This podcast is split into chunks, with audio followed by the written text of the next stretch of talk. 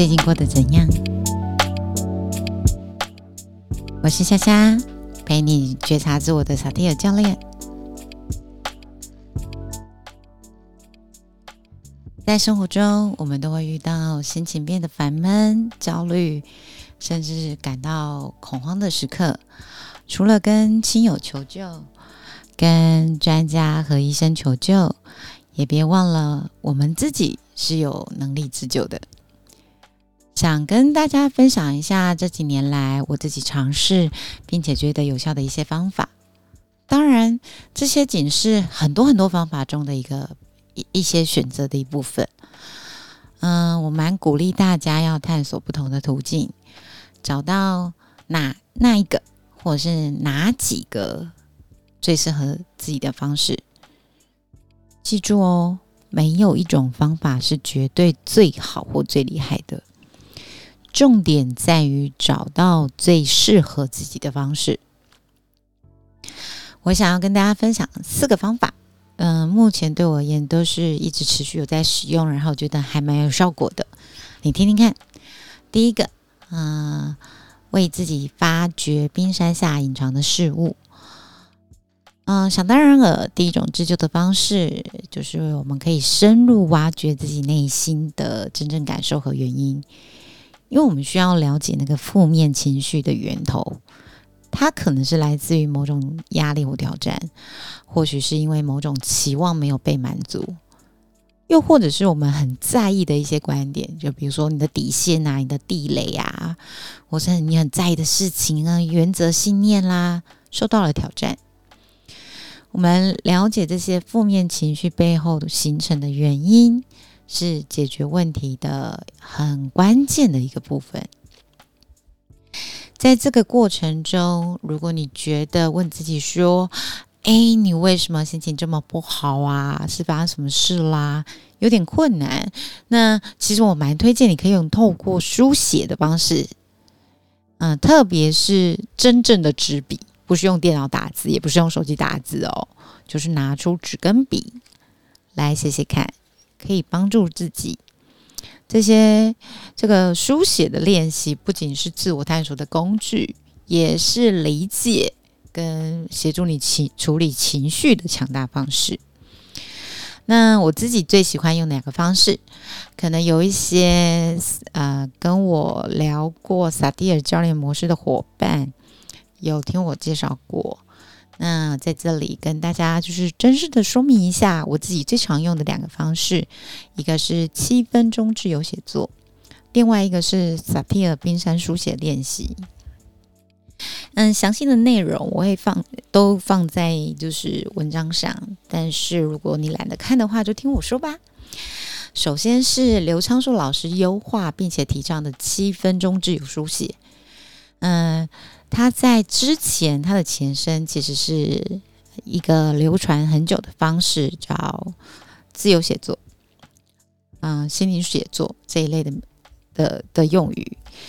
那刘昌硕老师强调就是七分钟，那这是一种我觉得蛮不限、不受限制的表达方式了，可以帮助我们自由的探索跟释放内心的感受。引用一段刘昌硕。老师在讲说：“哎，为什么是七分钟这这个时间的写作？他认为书写的过程可以帮助我们进入西塔脑波，进入潜意识的状态。如果只是短暂的书写，比较容易停留在贝塔脑波的状态。而且一一开始书写的时候，你还没有办法完全的静下心来专注，比较容易有杂讯或干扰。”通常写着写着写四到五分钟后，比较容易进入西塔脑波潜意识的状态。你会触发一些潜意识的信念，或回忆起过往比较关键的人事物，才能进而发现问题，改变信念。所以他建议通常要书写七分钟，才不会刚书写到要进入这个西塔脑波潜意识的状态的时候就被迫中断了。所以你可以。计时七分钟，为自己身上投注七分钟是一个非常非常值得的投资。它很快一下子就过去了。然后第二个我常用的书写方式是我从建新教练 Frank 那边学到的萨蒂尔冰山书写练习。这是一种结构化的方式，然后可以帮助你深入探讨你的情绪跟你内心的需要到底是什么。它会分成两层，其实你可以写第三层、第四层都没有问题，但是我就先就是讲一下，至少要写两层的写法。第一层的冰山书写呢，你要写出对这件事情的事实描述，就像我们刚刚讲的嘛，例如你现在很焦虑。你现在心情很不好，那他是什么一个状态？你要把它写出来。我现在心情很不好，是什么时候发现的？然后我猜是什么原因？接着你要写对事实的感觉，就是你的情绪是什么？然后第三个才会是写你对这件事情的想法。第四个是你期待你的对他的期待。那。写完之后，我们要写到下一层，第二层的冰山书写。一开始你要写刚刚第一层的时候，你发现你对事实的那个感觉，你有什么样的情绪，逼你去写或去迫使你去想，在这个情绪背后有没有代表另外一个情绪，然后再写第二层的想法跟期待。好，如果你有问题的话，你可以赖我好吗？我再帮再更详细的告诉你，看你的问题卡在哪里。好，第二个自救的方式，我觉得很简单诶，就是接触大自然。我自己啦，觉得大自然是一个非常好的疗愈场所。心情不好的时候，你可以走出户外啊，到树下坐一阵子，看看天空，感受一下宁静啊，美好啊。时间好像定格，就像电影有没有？就是镜头定格在你身上，或者是你可以接近你喜欢的花花草草，看着植物们一阵子，也会感受到心灵会得到那种慰藉的感觉。在大自然里面，我觉得蛮容易，比较容易找到心内心的平静，甚至是重新有觉得补充力量、充电，去面对生活的挑战。所以，当感到困扰或不安的时候，试试看亲近大自然，它有很棒的疗愈力量。嗯，也有之前有朋友问我说：“那猫狗有没有问题啊？”当然没有问题啊！我以前也养猫，那是因为我的猫咪过世了，不然我以前心情不好第一件事情就是去吸猫啊。那现在没有猫可以吸怎么办？嗯，大自然是我觉得蛮好的一个方式。第三个想要介绍给你的自救方式就是运动与睡眠，听起来很像老生常谈，对不对？好老哦。但是维持适量的运动跟充足的睡眠是一个非常重要的自救方式。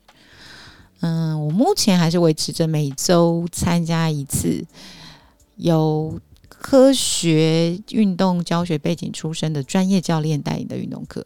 我每个礼拜都会去上教练的课。那我的教练是科学运动教学背景出身的，然后是日本早稻早稻田大学的研硕士毕业。那或者是我觉得情绪比较低迷的时候，我就会尽可能让自己先出门散散步。嗯，这样的运动活动都其实。是尝试下来，我觉得是帮助我放松心情蛮多的啦，比较容易重新获得平静跟清晰一点的思绪。原因其实很简单，运动能释放我们身体的紧张跟压力。我常常笑着跟朋友说：“啊，你在重训或者是在做有氧运动的时候，有你光是调整你的呼吸，有时候就是。”就是有一种生存压力了，你的身体就自然而然就会顾着先让你活下去。那那个讨厌的事情啊，心情不好的事情啊，那时候是不记得的，就会觉得很释放。重点以科学来说啊，它能促进我们的大脑产生让人感到快乐的化学物质，例如脑内啡跟血清素。脑内啡跟血清素呢是。我们人体自然会分泌创造的快乐化学物质，脑内啡更特别的是，它是大脑创造出来的天然止痛药，然后抗忧郁。血清素呢，有助于调节我们的睡眠和情绪。这些快乐产生的啊，sorry，这些自然产生的快乐荷尔蒙，蛮有助于提升你的情绪，嗯，减少焦虑跟抑郁的那种感觉。当然，运动也有助于改善我们的睡眠品质啊。良好的睡眠对于情绪的情绪的稳定跟心理健康其实蛮重要的，超重要。当我们睡眠不足的时候，我们的身体和大脑无法充分的休息跟恢复嘛，所以其实会让我们的情绪更容易波动，然后你的认知功能下降。所以运动跟保持良好的睡眠习惯，其实是除了帮助你的身体健康之外，也是维持你心理健康的关键的一个策略。第四个方法，想要介绍给你的是冥想、禅坐、内观这一类的方式，应该有些人听过啦。那或者是有已经有呃有有些朋友已经都有在做。利用冥想啦、禅坐啦、内观啦，帮助自己寻求内心的平静。那这一类练习其实蛮有助于减轻压力跟焦虑的，也能促进情绪的稳定和自我觉察。通过这些练习，能够学会用平和、宽容的态度来面对我们自己内心的情绪波动。他们能够立即的做情绪的一些调节，长期也能促进心理健康跟自我成长。所以，你心情不好的时候、很忧郁的时候、很焦虑的时候，冥想、禅坐、内观，这些也都是你值得尝试的方式。嗯，我之前最常听过有人有朋友跟我说，他试过啊，但是他觉得没有效。通那我。通常，如果再进一步了解他是怎么样进行这种方式，就是平常没什么练习，然后心情不很不好的时候，就就是可能试个十分钟、十五分钟，他觉得应该就可以了。嗯，我觉得每一个人的状态因人而定。我也有听过有人就是平常没有在练习，然后心情不好的时候去做冥想、禅坐或内观就好了。但也有。听过朋友是他要经过多次的练习，然后才有感受到这些方式对他的帮帮助，所以我觉得很因人而异耶，就是你要尝试看看，看怎么样对你自己会更舒服哦有效。那假设以上方法尝试完，你觉得？还是很不好的心情，很淡，或是很焦虑、很恐慌、很不安，需要一些外援，没有问题啊！欢迎预约我的萨提尔教练模式的时间，我们来做一对一的深度谈话，聊聊天。这不是智商，请放轻松，我们来聊聊天，帮助你看到自己。如果你觉得我的风格或方式不太适合你，也没有问题。我非常的支持，然后也相信每个人都该找到最适合自己的教练，或者是心理智商师，或者是某种顾问来协助你自己。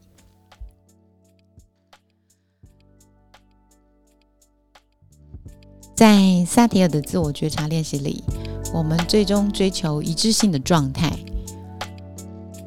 是希望我们都能同时照顾到自己。他人跟外在情境，以及我们声音、表情、行为的表达，能和我们内在的感受、想法一致。愿你能在自我照顾与关心他人之间取得平衡，表达出内心真实的感受。那么，我们下次见喽，拜拜。